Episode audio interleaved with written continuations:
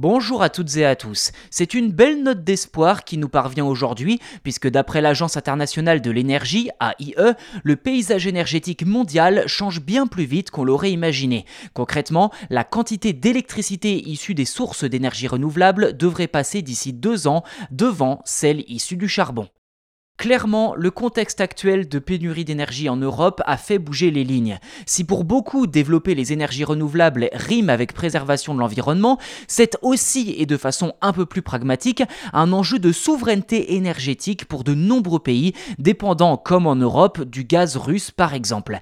Ainsi, l'Agence internationale de l'énergie AIE prévoit que l'augmentation de la production dans le secteur du renouvelable soit deux fois plus importante dans les cinq années à venir qu'au cours des cinq dernières années. Alors si l'AIE ne dégage là qu'une tendance pour l'Europe, les États-Unis de leur côté ont adopté une loi sur la réduction de l'inflation qui, d'après de nombreux analystes, témoigne de l'engagement du pays à investir dans les énergies renouvelables de façon durable.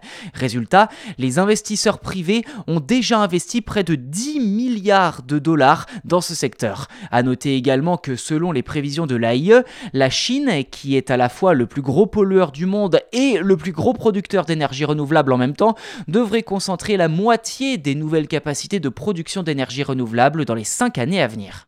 Vous l'avez compris, les énergies renouvelables constituent désormais un enjeu stratégique au niveau politique, mais aussi pour l'humanité. Et d'après l'AIE, les cinq prochaines années seront déterminantes avec l'arrivée de profonds changements dans le secteur de l'énergie. Pour l'agence, la capacité mondiale de l'énergie renouvelable atteindra 2400 gigawattheures en 2027, soit, je cite, la production sur un an, tout secteur confondu de la Chine. Fin de citation.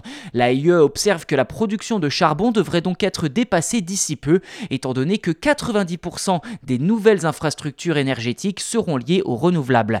Enfin, l'agence conclut son analyse en expliquant que sur les 5 prochaines années, le monde devrait produire plus d'énergie sans émission de CO2 que durant les deux dernières décennies. Reste désormais à savoir si en parallèle, les émissions de gaz à effet de serre baisseront réellement ou non.